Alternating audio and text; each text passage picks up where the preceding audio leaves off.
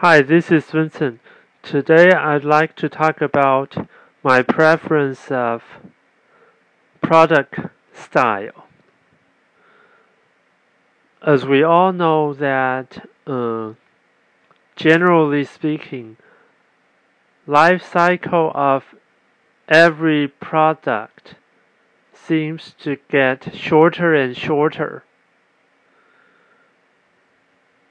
Well, not saying that we're being wasteful. Actually, it's just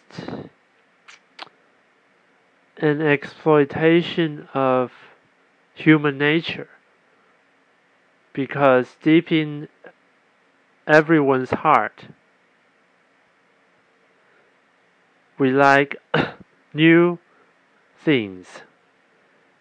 And because of this, uh, companies they keep inventing or creating new things for their cus- to attract their customers and have them keep buying and buying their products regularly. So back to my product, tea. Tea is a very interesting thing because in some aspects it's similar to wine and in other aspects it's similar to coffee.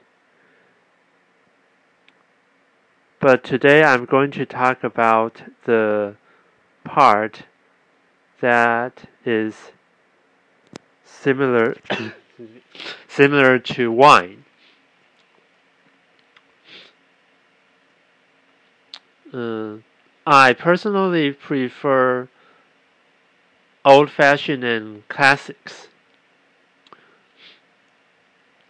My reason is that uh, not on not about the materialistic part, but somewhat more psychological. Say, uh, traditional methods of tea making can remain until today, there must be many secrets for it to last that long. Just like a wine, uh, there are pe- as long as you're everything you're doing right for preservation, it can last for many decades. And there are people that are uh, very into the purchasing of decades old wine. And that's also true for some tea buyers. Okay, and uh, what I want to say more here is that actually uh, there's another saying saying that actually uh, people trying new things are just out of uh, curiosity, but after the wave, they get back to normal and uh, typically what they use are still most of the things they use are still old fashioned and because those passed the examination over the years challenges and examination of the market. And so uh, focusing on new fashion isn't that profitable and safe for make doing business. We can look around uh, at our home and we can see that uh, many things are either created probably even decade I mean century ago or something like that and we're still using that. Of course it's newly made but the idea or the creation was long long time ago. And so apply this into the tea market.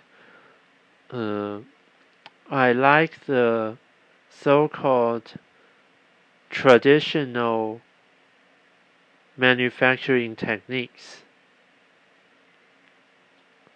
I think it's more pure and simple.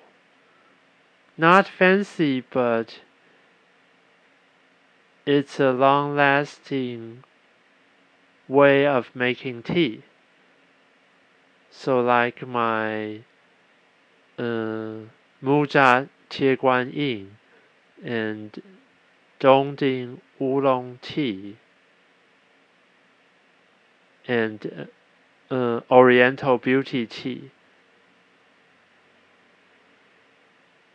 The tea masters of these three teas are all following the traditional techniques making their teas. And I really believe that uh, doing it the old way and uh, silently is better than investing a lot in the marketing side. Because after all, uh, people want to drink tea, not that those uh, fancy added materials or informations. They want to drink tea and they want to drink the tea that uh, can really bring them good feelings, good feelings and last for a long time.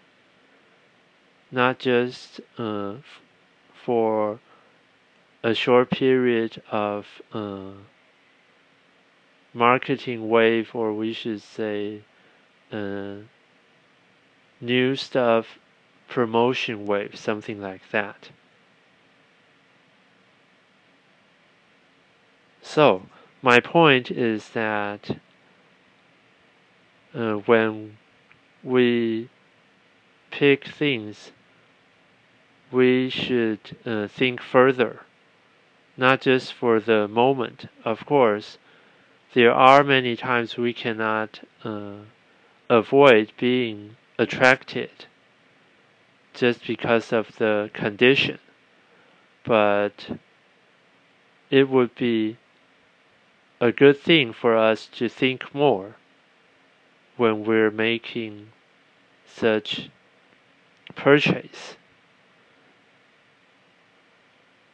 And Next time I'll talk about some other things of my teeth.